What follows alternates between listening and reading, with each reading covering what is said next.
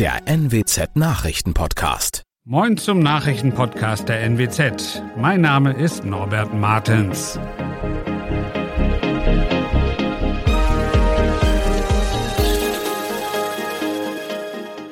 Und das sind unsere regionalen Nachrichten. Prozessbeginn in Oldenburg. Ein Braker soll eine Frau ermordet haben.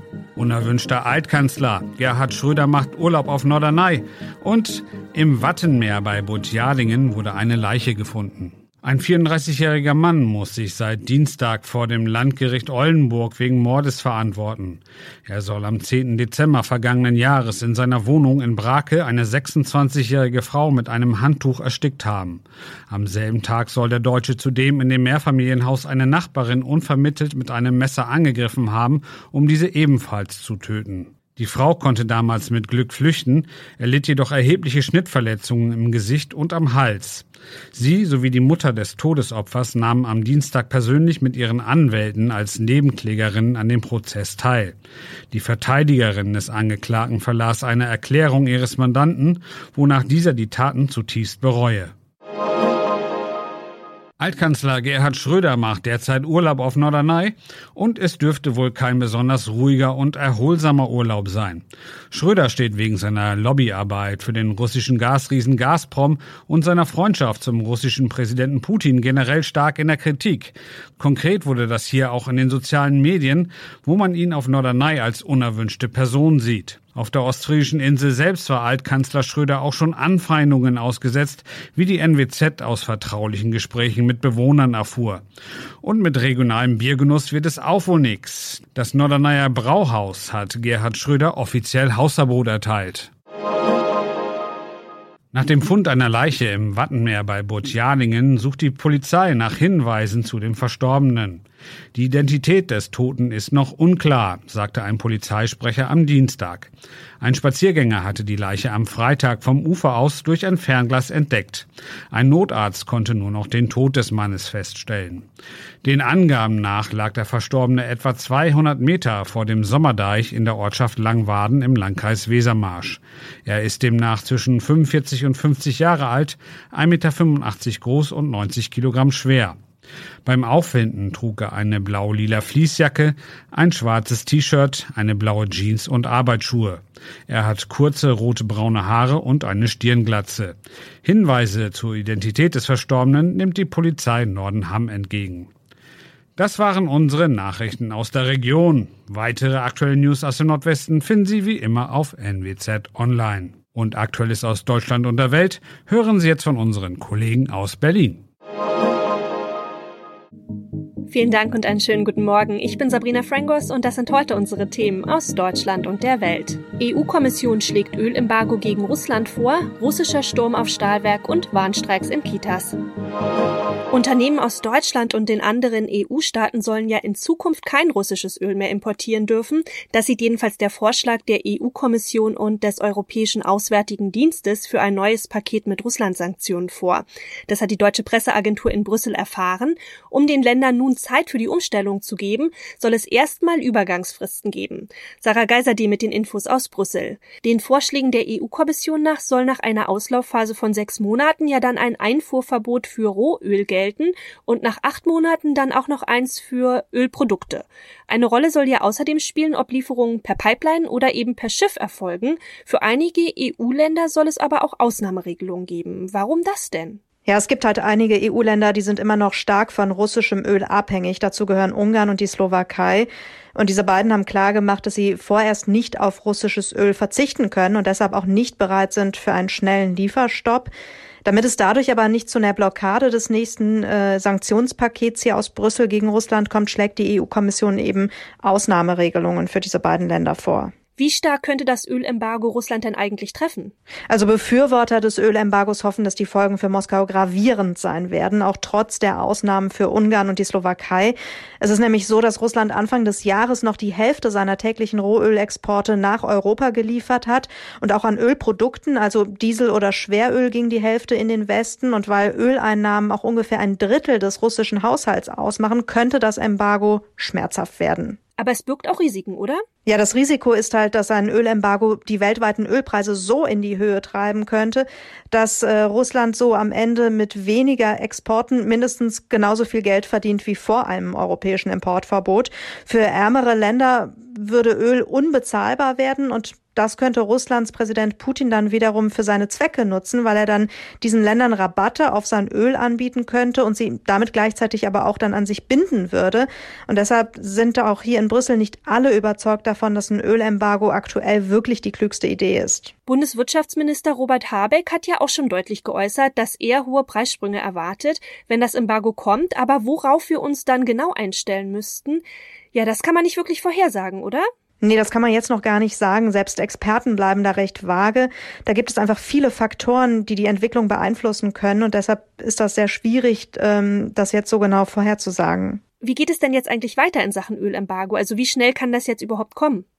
Also heute wollen sich die EU-Staaten die neuen Sanktionsvorschläge hier aus Brüssel anschauen. Und wenn es aus den Hauptstädten keine großen Einwände mehr gibt, dann könnte auch das Ölembargo in den nächsten Tagen schon beschlossen werden. Wochenlang saßen tausende ukrainische Zivilisten und Soldaten im Stahlwerk von Mariupol fest. Die russischen Besatzer hatten das Werk ja eingekesselt und eine Evakuierung der Zivilisten lief, ja, wenn überhaupt, nur schleppend. Nun haben russische Truppen nach ukrainischen Angaben mit dem Sturm auf das Stahlwerk begonnen. Roman Schell ist in der Ukraine und weiß mehr. Wie ist denn die Lage am Stahlwerk? Die letzte Info aus Mariupol. Die Russen beschießen das Werk erneut richtig heftig. Artillerie, Panzer und Mörser sind im Einsatz. Die Russen haben sogar einen Versuch unternommen, das Werk endgültig einzunehmen. Das hat nicht geklappt, sagen die ukrainischen Behörden. Wie durch ein Wunder wurden mehr als 100 Zivilisten aus dem Werk inzwischen evakuiert, aber weitere Zivilisten sind ganz bestimmt immer noch in den Kellerräumen des Werkes. Mindestens zwei Frauen wurden getötet im Zuge der letzten russischen Angriffe. Die Lage der Menschen dort ist unbeschreiblich. Mehr als 50 Tage lang haben diese Leute kein Sonnenlicht gesehen. Sie haben kaum Wasser und kaum Essen mehr. Eigentlich hatte Präsident Putin seinen Verteidigungsminister ja angewiesen, das Stahlwerk nur abzuriegeln und nicht reinzugehen. Warum wird denn dann jetzt doch gestürmt? Will Putin ja einen Erfolg vorweisen können vielleicht bei der Parade am 9. Mai? Das war wohl eine Lüge und ein Trick Putins, denn der Präsident Zelensky hat ja gedroht, die Friedensverhandlungen komplett abzubrechen, sollten die ukrainischen Soldaten in Mariupol äh, getötet werden. Vermutlich ist es so, dass Putin zumindest einen Erfolg an der Front vorweisen will am 9. Mai. Äh, ganz viele Ukrainer hier haben so große Angst vor diesem 9. Mai. Es ist aber alles andere als sicher, dass es mit Mariupol klappt vor dem 9. Mai oder am 9. Mai. Denn die Kellerräume unter dem Werk nennt man hier in der Ukraine Katakomben. Im Fall eines Atomschlages sollten sich die Menschen dort verstecken können, so haben die Sowjets diese Kellerräume gebaut und geplant. Und wie verlaufen die Kämpfe in der Ostukraine? Also zuletzt hieß es ja, die russischen Truppen kämen nur schleppend voran und die ukrainischen Streitkräfte leisten weiter erbitterten Widerstand. Ist das jetzt immer noch so? Ja, das ist immer noch so. Die Ukrainer kämpfen tapfer weiter. Äh, man kann sich aber vorstellen, dass die ukrainische Armee in diesen äh, schrecklichen Tagen viele Soldaten verliert, denn sie befinden sich die ganze Zeit unter Artilleriebeschuss der Russen. Zur gleichen Zeit äh, feuern die Russen mit Raketen auf die Eisenbahnknotenpunkte in der West- und auch in der Zentralukraine. Moskau will die Waffenlieferungen aus dem Westen unbedingt verhindern, denn sie könnten für einen Wandel sorgen in diesem Krieg. Heute müssen Eltern einmal mehr kreativ sein, denn Erzieher und Sozialarbeiter in Kitas und Ganztagsschulen legen ja bundesweit die Arbeit nieder. Ja, die Gewerkschaften, die fordern für die rund 330.000 Beschäftigten im Sozial- und Erziehungsdienst nämlich neben einer besseren Bezahlung auch attraktivere Arbeitsbedingungen. Tine Klimach mit den Infos. Bis zum Jahr 2025 fehlen allein in den Kitas rund 300.000 Fachkräfte, sagt die Gewerkschaft Verdi. Das sind zumindest die Berechnungen des Deutschen Jugendinstituts. In der Sozialarbeit und in der Behindertenhilfe ist die Situation auch nicht besser. Während der Corona-Pandemie habe sich der Fachkräftemangel noch weiter zugespitzt und der Arbeitsdruck werde in den sozialen Berufen immer stärker, so Verdi. Die Gewerkschaften fordern neben mehr Geld auch mehr Zeit für die Vor- und Nachbereitung von Erziehungsarbeit. Noch gibt es kein Angebot von Arbeitgeberseite. Die letzten Tarifverhandlungen waren im März ohne Ergebnis vertagt worden. In unserem Tipp des Tages dreht sich alles um den Arbeitsanfang. Die Probezeit in einem neuen Job, die macht ja vielen auch Angst, also bloß keine Fehler machen, sich nicht blamieren. Personalberater raten aber, gar nicht erst mit solchen Gedanken an die Probezeit ranzugehen. Ronny Thorau mit ein paar Tipps. Also knieschlotternd jeden Fehler vermeiden zu wollen, das ist gar nicht unbedingt die beste Art, die Probezeit anzugehen, ja?